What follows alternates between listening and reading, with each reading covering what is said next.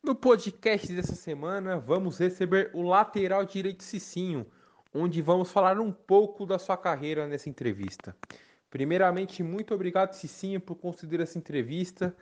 E já inicio fazendo a minha primeira pergunta sobre a campanha do Santo André no Campeonato Paulista de 2010. Na sua opinião, qual foi o principal fator para que o Santo André fizesse essa grande campanha no Paulistão de 2010, terminando com o vice-campeonato da competição?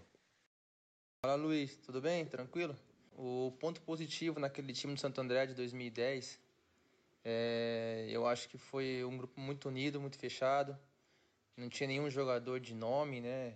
Basicamente todo mundo estava ali em busca de, de grandes coisas no futebol, de chegar no time grande, de poder dar o melhor para sua família. Então é isso que ajudou a gente chegar a ser vice-campeão paulista, né? Vice-campeonato paulista a gente conseguiu chegar. É bem difícil, é um campeonato que tem quatro clubes grandes e nós pequenos. Mas acho que a chave principal foi isso, né? A, a força de vontade que a gente tinha de vencer na vida. E para encerrar essa entrevista, Cicinho, quero te fazer a minha última pergunta.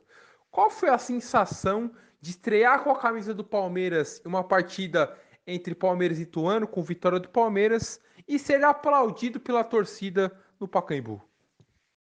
Foi um momento espetacular não esperava que ia jogar.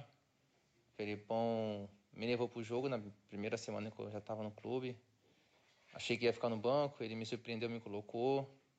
Nervosismo bateu, né? Porque é uma chance de, de estrear num time grande. A gente sabe que se você falhar, o time grande vai contratar outro e põe no seu lugar. Então, eu, mas graças a Deus eu consegui estrear bem, sofri um pênalti. E a gente conseguiu sair com a vitória lá em cima do Ituano. Mais uma vez, muito obrigado, Cicinho, por considerar essa entrevista para falar um pouco da sua carreira. Muito obrigado. E com isso a gente encerra mais um podcast com o Luizão, dessa vez com lateral direito Cicinho.